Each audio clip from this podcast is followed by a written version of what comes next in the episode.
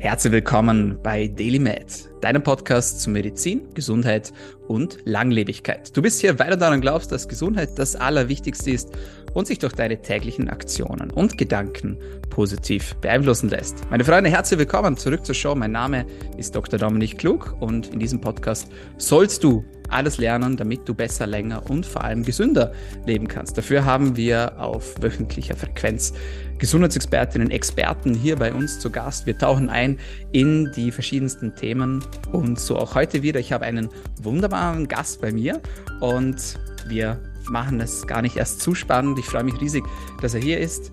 Axel Schurer, vielen Dank, dass du dir die Zeit genommen hast. Schön, dass du da bist.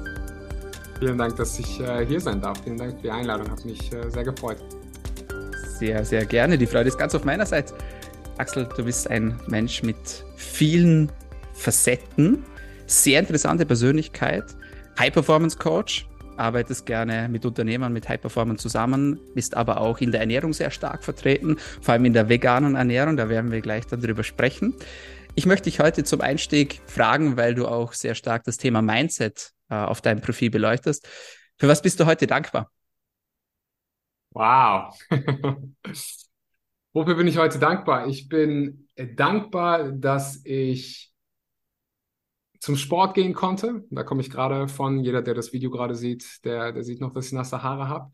Ich glaube, das ist so einer der größten Geschenke, wenn man das wenn dir das einmal genommen wird, so diese Möglichkeit, Sport zu machen, dich zu bewegen, dann, dann trägst du das für immer in dir. Ich glaube, jeder, der schon mal so eine größere Verletzung hatte oder durch eine, einen Unfall oder sonst was, das ist was, worauf ich mich jeden Tag wieder zurückbesinne. Wenn ich, wenn ich morgens aufstehe und ich kann einen Fuß vor den anderen setzen, das immer schon so ein gutes Zeichen, dass es mir doch äh, eigentlich ziemlich gut geht. Also ich glaube, gerade bin ich dankbar für, für meine Fähigkeit, mich, mich fortzubewegen. Sehr, sehr cool. Ja, absolut. Ähm, man schätzt die Sachen am meisten, wenn man sie nicht mehr hat, wie es so schön heißt. Und ich glaube, ähm, da kannst du auch aus Erfahrung sprechen. Mhm. Wie, wie war das so bei dir, beziehungsweise, ähm, also wie weit du da erzählen möchtest, liegt natürlich bei dir, aber ähm, gab es da irgendwelche besonderen Erlebnisse bei dir, wo du sagst so, hey, da konnte ich das nicht mehr machen, ja, und dafür ist die Dankbarkeit jetzt umso größer?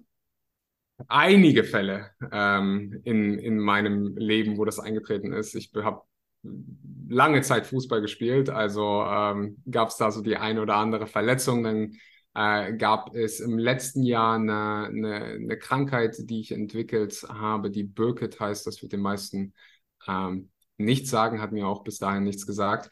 Aber das war eine Phase, wo ich monatelang gar nichts machen konnte und wochenlang am Kranken, Krankenhaus lag, nicht mehr laufen konnte, wieder alles neu lernen durfte, wie man läuft, wie man einen Schritt nach dem anderen setzt. Und wenn man das einmal, also ich probiere mir das heute noch, auch wenn ich es wieder kann. Ich probiere mir das jeden Tag wieder aufs Neue in meiner Meditation am Morgen zu sagen, so, hey, das ist mit am wichtigsten. So diese, diese Freiheit, zu, zu laufen, dich vorzubewegen, das zu machen, worauf du Bock hast. Das will ich nie wieder vergessen. Ja. Wie ist das für jemanden, der voll im Leben steht, wenn du selbst, du bist sehr erfolgreicher Mensch, ja, du bist fit, du bist gesund und ich habe das auch in meiner Zeit, als ich ins, als Arzt im Krankenhaus gearbeitet habe, gesehen, ähm, dass das oft noch ganz, ganz anders trifft, sage ich jetzt mal ähm, wenn man plötzlich die Möglichkeiten nicht mehr hat. Hattest du einen Vorteil, würde ich jetzt mal sagen, dadurch, dass du selbst sehr in diesem Mindset-Thema auch bewandert bist, damit du dich da auch rausziehen konntest aus dieser schweren Zeit? Oder würdest du sagen, dass es vielleicht sogar eher ein Nachteil ist, wenn man so diese Facetten kennt des Kopfes und der Gedankengänge? Ich würde sagen, es war auf jeden Fall ein Vorteil. Also es hat auf jeden Fall die Sache leichter gemacht und mich schneller wieder rausgebracht. Also definitiv. Ich weiß noch einer der ersten Sachen, dadurch, dass mein Bruder auch immer mein, mein Content verfolgt und der die einzige Person äh, war, die quasi zu mir durfte, ähm, war das zum Beispiel, ich erinnere mich, wie er, wir hatten so eine Flip, nicht einem Flipchart, Whiteboard im Zimmer. Und ich weiß noch, wie er draufgeschrieben hat, irgendwie drei Liegestütze machen. 50 Meter laufen. Das ist anderthalb Jahre her. Das waren meine Ziele vor anderthalb Jahren. Und wiederum drei, vier Wochen früher habe ich 200, war ich im Fitnessstudio, habe 200 Kilo Knie, äh, Deadlifts gemacht und drei Liegestütze wären jetzt mal kein äh, Problem gewesen. Also schon mal so ein Ziel zu setzen und zu sagen, so, ich weiß noch, wie ich im Krankenhaus war und ähm, mir gesagt habe, heute mache ich einen Schritt mehr als gestern. Das ist mein Ziel. Dann gehe ich zurück und morgen mache ich wieder einen Schritt mehr. Und, und die ganze Zeit so. Also es war auf jeden Fall ein riesen, riesengroßer Vorteil, ähm, mich damit auseinanderzusetzen, mich damit zu beschäftigen. Mhm. Ist es auch etwas, was du ohne Krankheit oder ohne stressige Situation empfehlen würdest? So dieses, heute mache ich einen Schritt mehr, so dieses Principle of Power of One More. Ich weiß nicht, ob du Ed Milet kennst, ähm, der dieses Prinzip auch sehr predigt. So One More Rap, äh, eine Übung mehr, ein E-Mail mehr, ein Anruf mehr. Ist es etwas, was du so auch lebst? Ich starte meinen Tag damit, also gerade auch mein, mein Arbeitstag. Ich probiere zu reflektieren und mich auf die Dinge zu fokussieren, die am wichtigsten sind und dann drei Schritte in die, in, in die Richtung dieses Ziels zu machen. Hm. Und wenn ich das schon am Morgen gemacht habe, wenn ich das fünf, sechs Mal die Woche mache, dann bedeutet das, ich mache das, mache 20 Schritte im Monat in diese Richtung und am Ende des Jahres habe ich hunderte von Schritten gemacht in diese Richtung. Nach ein paar Jahren sind es Tausende. Und das ist was, was ich jedem empfehle. Also ob im, ob im Fitnessstudio, ob in der Berufswelt, besser einen Schritt zu machen als keinen Schritt. So, mhm. im besten Fall machst du noch ein paar mehr, aber wenn du schon mal einen riesengroßen Schritt machst, dann, dann summiert sich das. Also die kleinen summieren sich, aber auch die großen. Wenn du natürlich einen größeren machen kannst, mhm. dann, dann würde ich immer den größeren nehmen. Aber ja, definitiv, das ist was, was ich jeden Tag mache. Ich habe hier links neben mir mein, mein Journal li äh, liegen und in diesem Journal das heißt, das Sechs-Minuten-Tagebuch für jeden, der sich das kaufen möchte. Ich habe da keine, äh, krieg, krieg äh, keine Gewinnbeteiligung oder irgendwas davon.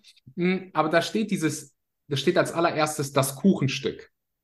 Was ist am wichtigsten heute? Womit willst du heute deinen Tag starten? Was ist das Kuchenstück von den Aufgaben, die zu den Resultaten für, äh, leiten, zu denen du hin möchtest? Und das sind jeden Tag drei Schritte. Drei Schritte, die ich, die ich mache. Die sind nicht immer super groß, aber die sind immer super wichtig.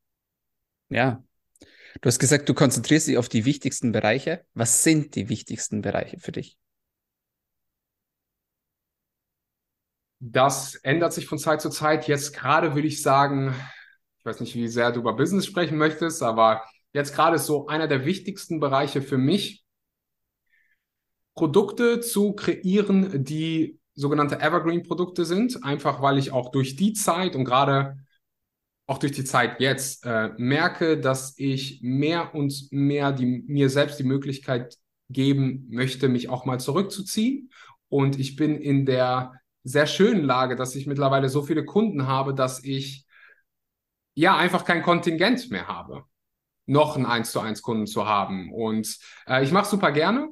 Aber es gibt auch mal, ich habe mir gedacht, so, ey, diesen Sommer, vielleicht würde ich auch gerne einfach mal zwei, drei Monate gar keine Kunden haben.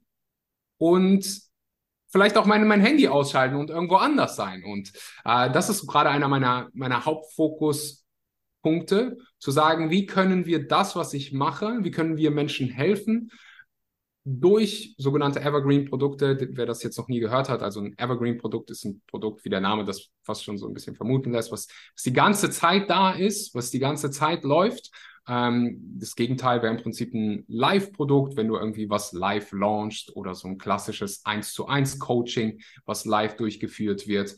Und wir probieren gerade, oder nicht nur probieren, wir machen das gerade, wir shiften den Fokus so ein bisschen zu diesen Evergreen-Produkten. Wir haben eine Membership kreiert zum Beispiel. Das ist so ein sehr schönes Evergreen-Produkt, wo ich nicht die ganze Zeit da sein muss. Und das, der Mehrwert auch geliefert werden kann, wenn ich mal nicht da wäre. Mhm. Mhm. Ja, sehr, sehr cool. Sehr, sehr cool. Jetzt hast du was ganz was Wichtiges gesagt, so dieses Kuchenstück. Gleich am Morgen mhm. diesen Fokus auf dieses eine. Jetzt stehen die meisten Menschen am Morgen auf, Gedankenkarussell beginnt, ja, halt, ich habe des, den Termin, Stress hier, Stress da, dann gleich Handy, Social Media. Und dann kommt man so in diese Spirale rein. Ähm, Dr. Joe Dispenza beleuchtet das ganz schön. Man sucht immer diese Triggerpunkte. Das Gehirn sucht immer das Vertraute und das mhm. Vertraute bekommt es dann, wenn man die Sachen macht, die man jeden Tag macht. Das heißt, man putzt sich mit der gleichen Hand die Zähne, ähm, man trinkt seinen Kaffee gleich, man sitzt auf dem gleichen Stuhl und so weiter und so fort. Das äh, schürt Vertrauen und das gibt Sicherheit. Ganz mhm. oft ist diese Sicherheit jedoch in einer negativen Spirale drinnen und man kann eigentlich nur daraus ausbrechen, wenn man das ändert. Mhm. Deswegen finde ich dieses Beispiel mit diesem Kuchenstück ganz schön, weil du fokussierst dich sofort auf das, was für dich wichtig ist. Mhm. Ja. Wie kann man das in seinen Alltag integrieren, dass man diese, dieses negative Gedankenkarussell am Morgen abschaltet und sagt so, hey, alles mal auf Pause, ja, Instagram kann warten, meine E-Mails können warten, ich konzentriere mich jetzt auf das, was für mich wichtig ist gerade. Wie kann man das in sein Leben integrieren? Ich glaube, du hast es gerade angefangen anzusprechen, eben mit diesen kleinen Veränderungen. Und ich glaube, das allererste ist immer Bewusstsein. Und wenn die, wenn die Person, nee, vor dem Bewusstsein kommt nochmal der Wille, das zu verändern. Und wenn jetzt jemand sagt so, ich möchte es gar nicht verändern, ist gerade schön, dann, dann wird es da wahrscheinlich auch keine Veränderung, also dann, natürlich wird es da keine Veränderung geben. Ähm, also das erste ist diese, diese Offenheit dafür, überhaupt mal was Neues auszuprobieren.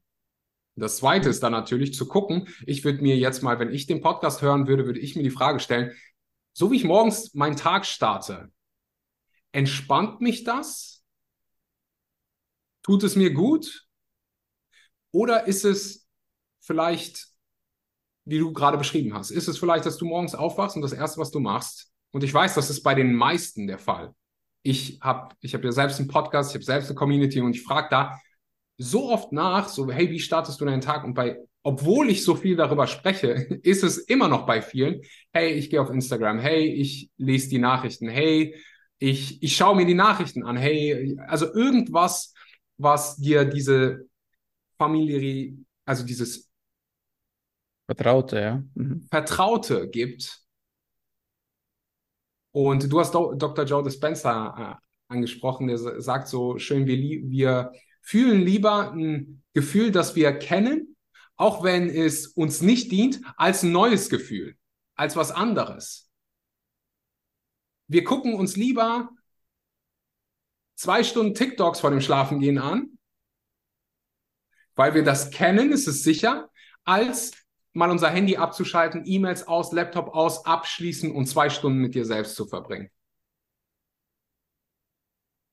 Um deine Frage zu beantworten, ich glaube, du veränderst was, indem du deine Entscheidungen halt veränderst. Und für die meisten ist das ein sehr, sehr, ist einfach ein scary place, mal zu sagen, hey, ich verbringe, ich, ich mache jetzt mal mein Handy aus. Dann ist natürlich die Frage, warum. Mhm. Ähm, also meistens ein bisschen, ein bisschen tiefer, aber was ich halt Leuten gerne empfehle, einfach mal auszuprobieren. So, wenn du jetzt gerade sagst, mhm ich bin vielleicht an einem Ort, wo ich morgen, wo ich sehr gestresst bin, wo ich gerade morgens sehr gestresst bin, ähm, dann mhm. probier es einfach mal drei Tage aus, deinen Tag mit Ruhe zu starten, vielleicht ein bisschen früher aufzuwachen, das TikTok zu verkürzen, dann, dann gehst du auch früher, früher schlafen, aber deinen Tag einfach mal mit, mit Ruhe zu starten. Ich habe sehr gerne ein Journal, wo ich einfach mal meine Gedanken, ich denke auch viel, ist nicht so, als wenn ich nicht viel denke. Ähm, ich denke genauso wie jeder andere tausend von Gedanken jeden Tag. Ich probiere aber morgens meine Gedanken zu sortieren. Zu gucken, hey, die erste Frage in diesem Journal ist, wofür bist du heute dankbar? Die Frage, mit der du den Podcast gestartet hast. Die zweite Frage ist, worauf freust du dich heute? Das sind die ersten Fragen, die ich mir morgens stelle. Die dritte Frage ist dann, was, was ist das Kuchenstück? Worauf habe ich heute, also was will ich heute umsetzen? Hm. Und dann habe ich morgens schon eigentlich einen ziemlich guten Tag gehabt und einen produktiven Tag gehabt. Mhm. Ich hoffe, das hat deine Frage beantwortet. Auf jeden Fall. Wann hast du begonnen, deine Entscheidungen zu ändern?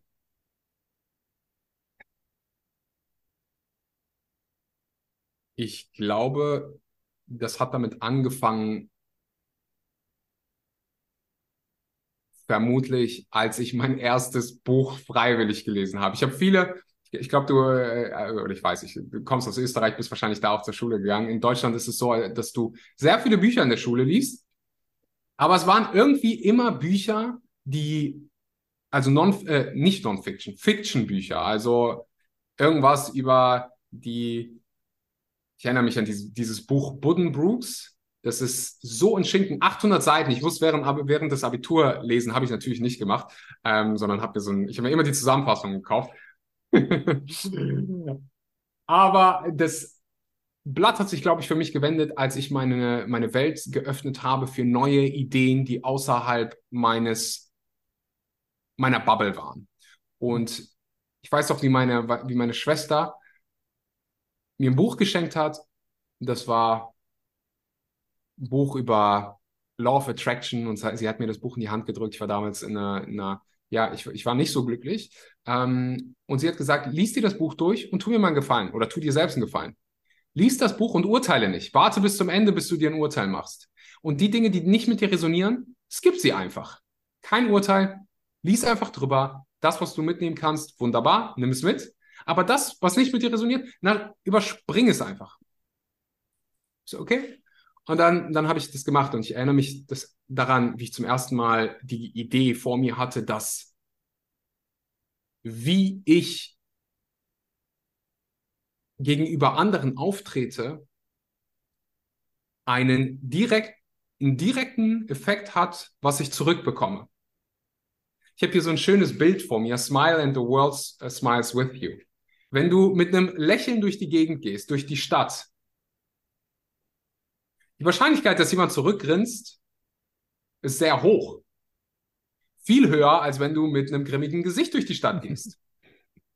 So, jetzt wirst du wahrscheinlich sagen, ja, kommt wahrscheinlich auch auf den Standort an. Stimmt, in Deutschland wird es wahrscheinlich weniger Leute geben und es kommt auch ein bisschen auf die Stadt an. Ähm, aber das, was ich in diesem Buch verstanden habe, ist so, okay, what you put out is what you get back. Nicht immer und nicht immer von der Person, wo du denkst, das sollte jetzt passieren, sondern von einer anderen Ecke. Und das war so, das war der Moment, wo ich angefangen habe, meine Gedanken zu ändern und Dinge zu hinterfragen und gewisse Konditionierungen, die ich in mir habe, zu hinterfragen und nicht mehr Opfer meiner Gedanken zu sein, sondern im Englischen sagt man so schön gentle observer, mir meine Gedanken anzugucken und wenn ein Gedanke irgendwie mir nicht mehr dient, den zu hinterfragen und zu gucken, wo kommt der eigentlich her und was will ich anstelle dessen denken. Hm. Ja, sehr cool. Warum warst du nicht glücklich? Ich ja, es gab mehrere Gründe. Ähm, ich glaube, einer der Hauptgründe war, dass ich ein Leben basierend auf der Idee eines anderen gelebt habe. Ich habe die Vorstellung, was ein gutes Leben ist, von meinem Umfeld, insbesondere meinen Eltern übernommen und habe da, hab dann gedacht, wenn ich da hinkomme, dann werde ich glücklich sein. Und als das dann passiert ist, als ich dann an diesem Punkt war, war es so für mich, hm, was ist das? Ich habe das und ich bin nicht glücklich. Und das hat mich so ein bisschen in so eine Sinnkrise gebracht. Hm. Aus dieser Sinnkrise, ich war damals, ich habe eine, hab eine Ausbildung im Bereich Finanzen gemacht ähm, und Versicherung. Und mir hat die Arbeit sogar an sich Spaß gemacht. Ich hatte ein wunderbares Team, ich, gute Zukunftsaussichten, gutes Gehalt, all das war da, aber ich war so, ähm, mein Körper hat geschrien, du machst hier die falsche Entscheidung. Du solltest hier nicht bleiben. Und ich glaube, dieser Konflikt zwischen innerer Stimme, was mein Herz mir sagt, und meinem Kopf, der war der Grund dafür, warum ich unglücklich war. Mhm. Hast du das sofort erkannt? Oder hat es so ein bisschen Zeit gebraucht? Es war auf jeden Fall ein Prozess, war jetzt nicht, dass ich eines Nachts äh, aufgestanden bin oder eines Morgens aufgestanden bin und gesagt habe, oh, heute, heute ist der Tag, ich habe es realisiert, sondern es war mit Sicherheit ein Prozess, die Bücher, die, die ich gelesen habe, ich erinnere mich noch so an das erste Buch, äh, wird wahrscheinlich die, die meisten hier kennen, die Vier-Stunden-Woche. Da, mhm. Das war ein Buch, was so revolutionäre Ideen für mich geliefert hat. Also damals war noch nicht irgendwie so digitales Nomadentum und du kannst irgendwie reisen und hast du nicht gesehen. Damals, damals gab es das einfach noch nicht. Äh, oder zumindest in meiner Bubble gab es das nicht. Und als ich das dann gesehen habe, dann, das war wie so ein Prozess, der gestartet ist und dann das nächste Buch, das nächste Buch, andere Leute auch äh, dann verfolgt auf den sozialen Medien, da fing das gerade an und habe dann irgendwann den Entschluss gezogen, weißt du was, ähm, ich verkaufe alles, was ich habe. Ich sage Nein zu dem Vertrag. Ich sage ja zu einem One-Way-Ticket nach Thailand und habe mich dann nach Thailand begeben. Ich hatte keine Ahnung, äh, was genau, wo genau ich hingehe. Ich habe mir das Hotel gebucht für die ersten zwei Nächte. Danach hatte ich gar keinen Plan. Ich habe keinen Research gemacht über wo ich hin will oder sonst was. Ich habe einfach nur, es hat sich richtig angefühlt. Zum ersten Mal in meinem Leben habe ich, glaube ich, auf meine Intuition gehört außerhalb des Fußballfeldes, da konnte ich das schon immer irgendwie machen. Ähm, aber in meinem privaten Leben habe ich dann auch mal gesagt, so weißt du was, ich vertraue dem jetzt mal einfach. Ich vertraue, dass das schon irgendwie passiert. Ich werde es schon irgendwie herausfinden. Ähm, und das habe ich dann gemacht. Hm. Wie hat sich das angefühlt, als du gekündigt hast, beziehungsweise als du diesen Vertrag abgelehnt hast? Oh, ähm, ich erinnere mich an diese Szene, wie ich also ich hatte frei und ich habe meinem Chef eine Nachricht geschrieben, habe gesagt, hey, ich würde gerne morgen ins Büro kommen. Ich würde gerne mit dir sprechen. Und er wusste schon so, oh, der Junge hat frei und kommt freiwillig hier rein. Okay. Ähm, und dann fahre fahr ich an dem Morgen hin. Ich hatte keinen Zeitdruck, weil ich gesagt, ich komme einfach morgens irgendwann rein. Der so, ja, ich bin da.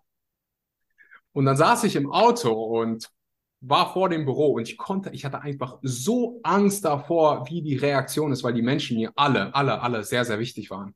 Wir waren alle befreundet. Es war eine richtig schöne, harmonische Gruppe. Und ich habe es geliebt. Ich habe es wirklich geliebt, dahin zu kommen, morgens Kaffee mit denen zu trinken, zusammen mit denen zu arbeiten. Ich, mir, die Menschen waren geil. Dann saß ich im Auto und 20 Minuten ging um, 30 Minuten ging um und ich war so, boah, ich muss jetzt machen, aber ich habe mich gedrückt, ich habe mich gedrückt und nach einer Stunde habe ich dann einfach gesagt, weißt du was, screw it, let's do it. Mach's einfach. Du wirst hier eh irgendwann gehen, dann machst du einfach jetzt. Okay. Dann bin ich rein. Ich glaube, mein ganzer Körper war am Zittern und hab's dann gesagt. Die Reaktion war äh, keine der Begeisterung, verständlicherweise. Die haben eine Menge Zeit, eine Menge Geld, eine Menge Ressourcen in mich investiert und waren einfach enttäuscht. Ich muss aber trotzdem dazu sagen, für mich hat sich extrem gut angefühlt, extrem erleichtert und extrem ehrlich zu mir selbst, zu der Person, die ich sein möchte.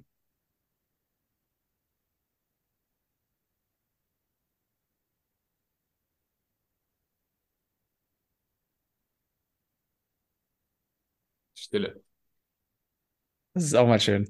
Ich wollte es so ein bisschen nachwirken lassen. Also sehr cool, danke fürs Teilen. Ich glaube, jeder, der schon mal gekündigt hat, der weiß, äh, wie sich dieser Gang anfühlt. Ja. Ah. Ähm, ich glaube aber auch, jeder, der schon mal gekündigt hat, der weiß auch, was für eine Last da danach abfallen kann von den Schultern. Ja, ich glaube, es gibt auch Leute, die kündigen und die freuen sich echt, dass die, dass die jetzt den, den Kram los sind.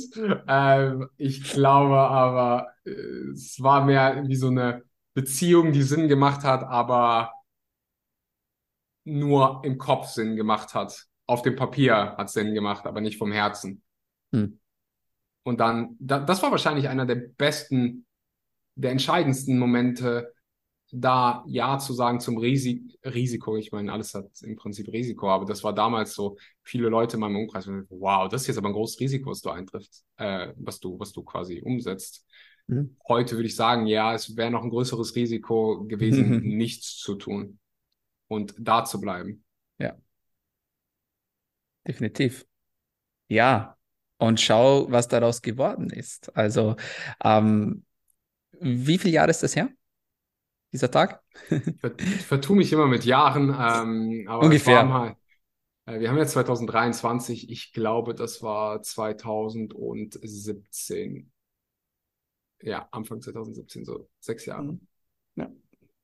Ja, also mega, vielen Dank. Ich, ich kann mich da auch so ein bisschen reinversetzen, weil es bei mir ähnlich war tatsächlich. Mhm. Äh, ich hatte auch eine, ein unglaublich schönes Umfeld, ein sehr sicheres Umfeld, ein sehr behütetes Umfeld, sehr encouraging, viel investiert und umso mehr, ich glaube, da tut man sich noch schwerer zu gehen, als wenn eh alles scheiße ist, ja, blöd ja. gesagt. Dann hast du halt so, ja, ich bin da weg und Gott sei Dank bin ich da weg. Es ist viel schlimmer, wenn das eigentlich passend du dir denkst, so, hey, ich hab, ist ja eigentlich alles da, würde man von außen denken. Aber wenn sich das halt nicht stimmig innen drinnen anfühlt, dann, dann muss man genau das machen, was du gesagt hast, nämlich dieses Screw it, let's do it. Und äh, die Reaktion bei mir zum Beispiel war ähnlich, also da war auch irgendwo Enttäuschung da, die war aber gar nicht so schlecht, die Reaktion, wie ich es vermutet hatte. Also ich hatte sehr Angst auch von dieser Reaktion, auch von meinem Chef und von meinen Kollegen. Ähm, und ich glaube, nur wenn man sich daraus löst oder wenn man diesen Schritt wagt, dieses Risiko eingeht, ich habe mir dann schon gedacht, so ja, wenn es nicht funktioniert, dann funktioniert es halt nicht, aber man muss es halt auch versuchen. Ich glaube, dieses Versuchen, dieses auszuprobieren, dieses Neue, das ist das, wo viele Leute ein bisschen auch Respekt haben und auch zurückschrecken. Und es macht auch einen gerne mal so ein bisschen zum Außenseiter. Also so, der macht was anderes. So, ja. Mhm. Der schwimmt mhm. so gegen den Strom. Ähm, ist aber okay. Ist vollkommen in Ordnung. Ja, was mir unheimlich geholfen hat, das wird die, die Episode der, der Bücher. Es ist ein Buch, das heißt, ich weiß nicht, ob du es gelesen hast, äh, das heißt The Meditations von Marcus Aurelius. Und mir hilft unheimlich, mich hat es so weit gebracht, mit, mich mit dem Tod auseinanderzusetzen. Und jetzt jemand, der, also ich weiß nicht, ob es so viele 27-Jährige gibt, die dem Tod so nahe gekommen sind wie ich, aber wenn du mit Leuten sprichst, die dem Tod so nah waren, die eine Nahtoderfahrung haben, die werden dir alle das Gleiche sagen. Es juckt dich nicht mehr die Bohne. Ich, es hat mich sowas von gar nicht mehr interessiert, was andere vielleicht denken könnten. Ich habe mich nicht zurückerinnert an diesen Moment, wo ich gekündigt habe oder sonst was. Ich sag dir aber, ich hätte mich zurück dran erinnert, wenn ich es nicht getan hätte. Wenn man den, also am Ende des Tages der Tod ist, ist, ist, ist da, der ist Teil des Lebens. Wir alle werden mal an diesen, an diesen Ort kommen, also vor der Tatsache gestellt werden, dass das Leben vorbei ist. Wir alle werden mal wahrscheinlich jemanden haben in unserem Leben, der, den wir uns, den wir sehr lieben und der sterben wird. Der Grund, warum ich den Tod mit ins Spiel bringe, ist, dass der dir darüber Perspektive geben kann, was wirklich zählt und dir Angst nehmen kann. Angst davor, was andere denken werden, Angst davor, was andere sagen werden, weil es am Ende so irrelevant ist. Da gibt es so eine wunderschöne Rede von Steve Jobs vor der, ich glaube, es war die Stanford University, wo er darüber spricht, dass der Tod die schönste Erfindung des Lebens ist. Und wenn du dem Tod ins Auge blickst, dann verstehst du, dass wir alle so nackt sind und alle ist, die meisten Dinge so irrelevant sind. Ich mag mir die Frage stellen, so, okay, wird das am Ende meines Lebens wirklich wichtig sein?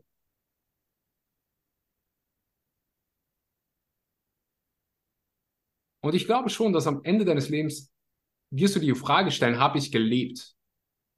Habe ich das probiert, was ich ausprobieren wollte? Und das, was du gerade gesagt hast, ich würde sogar so weit gehen, ich würde gar nicht sagen, ich probiere es aus, sondern ich mache es und wenn ich halt wieder zurück muss zu dem Punkt, na dann, dann ist es so. Aber ich würde nicht sagen, du hast, du kommst wieder an denselben Punkt an.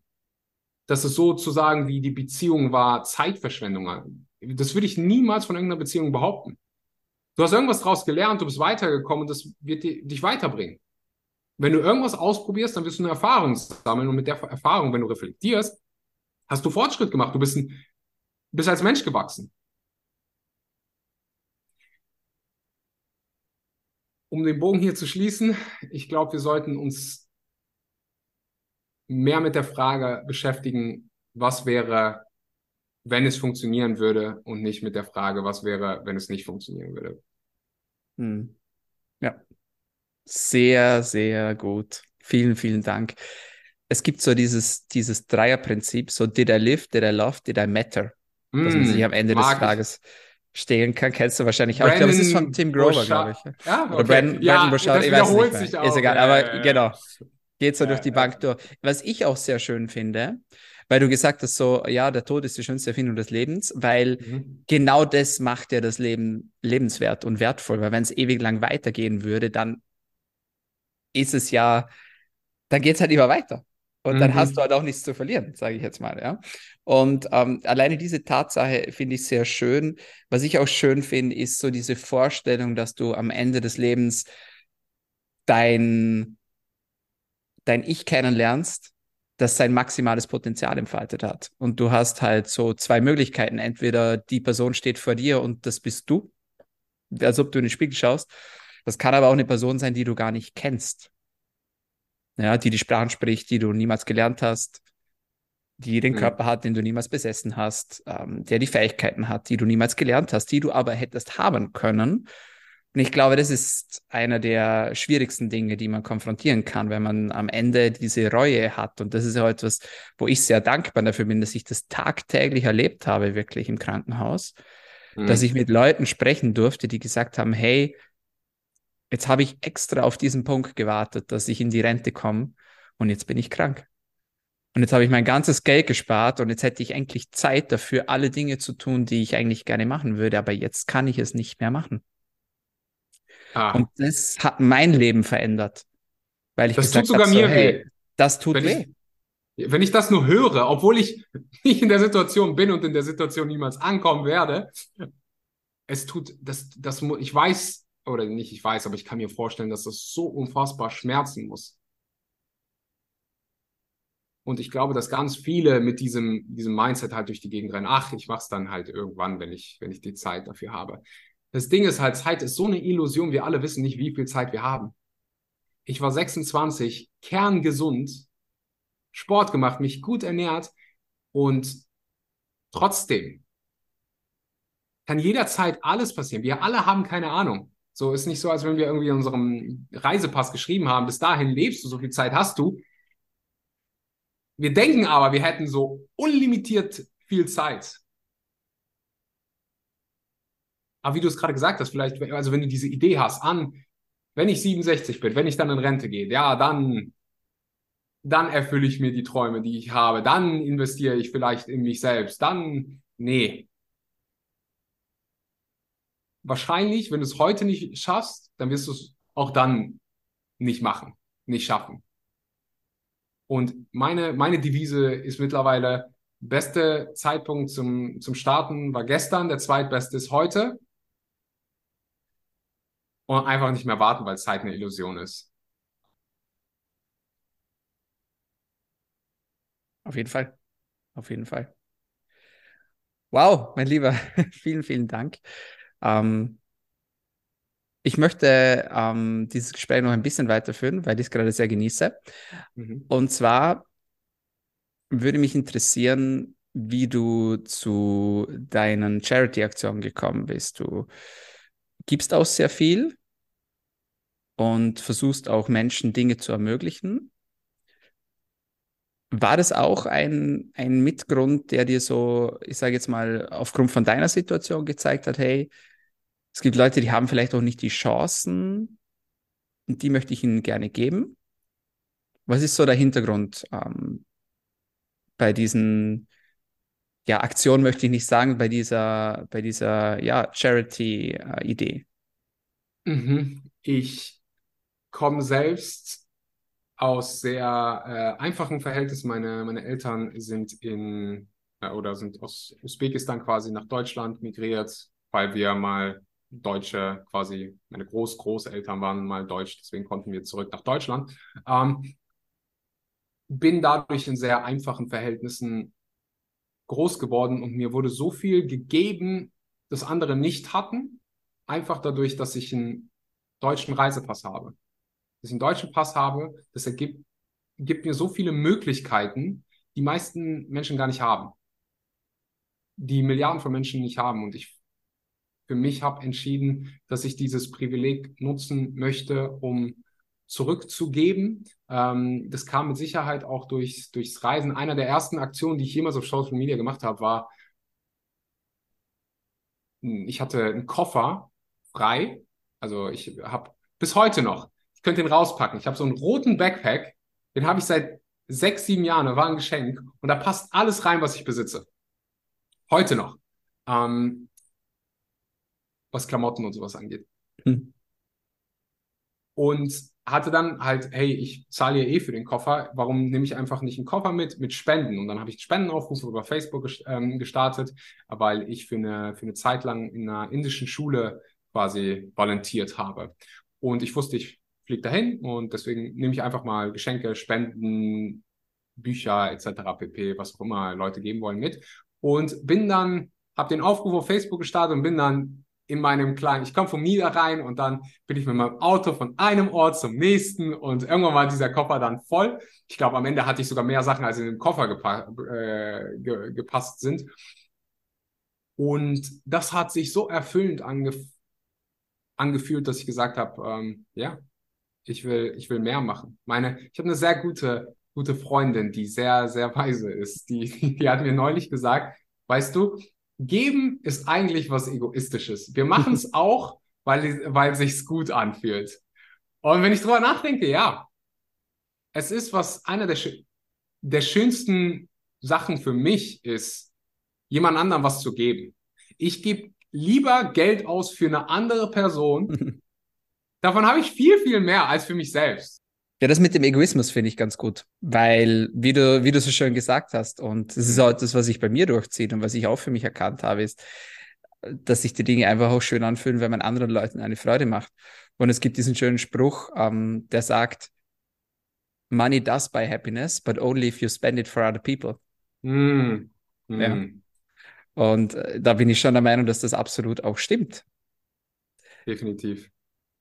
Gerade auch ich kenne den Spruch mit, mit Liebe, dass, dass wenn man geliebt werden will oder wenn man sich nach Liebe sehnt, dann, dann ist der schnellste und einfachste Weg da, dahin, Liebe zu geben oder irgendwas für jemand anderen zu machen, weil dann gibt man nicht nur Liebe, sondern man spürt sie auch. Das ist so eine der schönsten Sachen, wenn, wenn dir was Schönes passiert, wenn du Führerschein bestanden hast, Beförderung bekommst, irgendwas Schönes passiert, in der Regel teilst du es mit jemand anderen, weil es fühlt sich nochmal viel schöner an. Das ist dann, das ist dann dieses Gefühl von Liebe, was wir haben.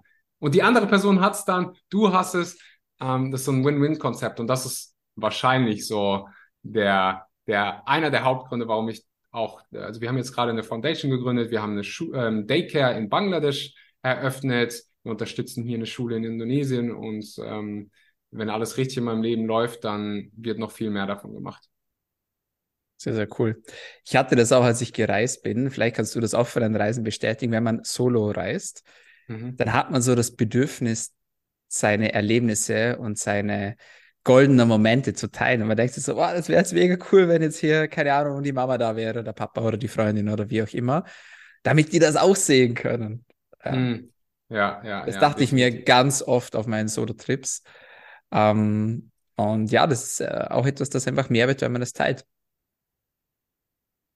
Auf jeden Fall. So. Ja. Cool, Axel. Meine letzte Frage an dich. Viel Spaß. Welche tägliche Medizin würdest du empfehlen, wenn es nur eine Sache gibt, Aha. damit alle besser, länger und gesünder leben können? Das ist eine sehr, sehr schöne Frage mit einer sehr, sehr direkten, schnellen Antwort. Dreimal am die meisten dreimal am Tag, manche vielleicht weniger, manche vielleicht mehr. Dreimal am Tag nehmen die meisten Medizin in Form von Essen zu sich. Und ich würde sagen, wir, wir sollten uns diese Medizin für uns nutzen. Das heißt nicht, dass mal nicht irgendwie der, der Kuchen bei Oma gegessen wäre, also dass man den nicht essen dürfte. Das heißt einfach nur dreimal am Tag isst du, dreimal am Tag nimmst du Medizin quasi zu dir. Ich würde bei dieser Medizin gucken, dass sie mir gut tut, dass ich die richtige nehme, die mich gut fühlen lässt und nicht die mich äh, runterzieht. Sehr schön. Direkte ja. Antwort, wertvolle Antwort, so wie alle anderen auch. Hey, ich danke dir vielmals, das hat echt Spaß gemacht und ähm, da kann jeder was mitnehmen für sich. Da bin ich mir ganz, ganz, ganz, ganz sicher. Wo kann man dich noch finden online? Für alle, die mehr von dir haben wollen. Ja, im Prinzip fast überall, aber ich glaube am, am, am tiefsten ähm, auf Instagram Axel Schura. Ansonsten habe ich auch, ähm, ich habe mehrere Podcasts, aber die findest du dann alle verlinkt und aufgelistet äh, auf meinem Instagram-Kanal. Ich glaube, da bin ich auch so. Die, die Plattform ist noch die, die mir am meisten Spaß macht, ähm, zusammen mit Podcasts, aber äh, ja, da, da, da findet man mich. Sehr cool. Hey, ich danke dir vielmals. Ich wünsche dir viel Erfolg und alles Gute weiterhin auf deinem Weg. Mach weiter ich so. Danke dir, danke, danke für die Zeit und äh, ja, auf ein, auf ein zweites Mal. So, meine Freunde, das war's von uns für heute bei DailyMed, deinem Podcast zu Medizin, Gesundheit und Langlebigkeit. Und wenn du mehr von uns haben möchtest, dann abonnier uns doch. Wir sind auf allen gängigen Podcast-Kanälen vertreten, aber insbesondere auf Spotify, auf Soundcloud und auf Apple Podcasts. Und jetzt sage ich auch schon vielen Dank fürs Zuhören, fürs Dranbleiben und bis zum nächsten Mal. Bleib gesund.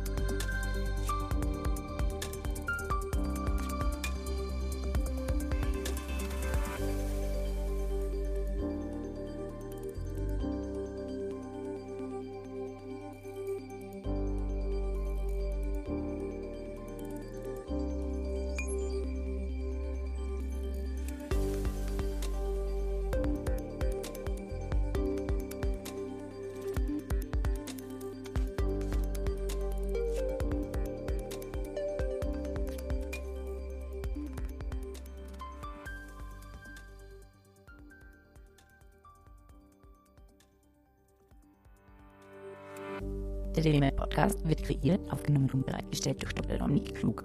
Theoretische und praktische Hacks und Tipps, die in diesem Podcast geteilt werden, dienen ausschließlich deiner Information und ersetzen keine Diagnose, Behandlung oder Prävention von Krankheiten.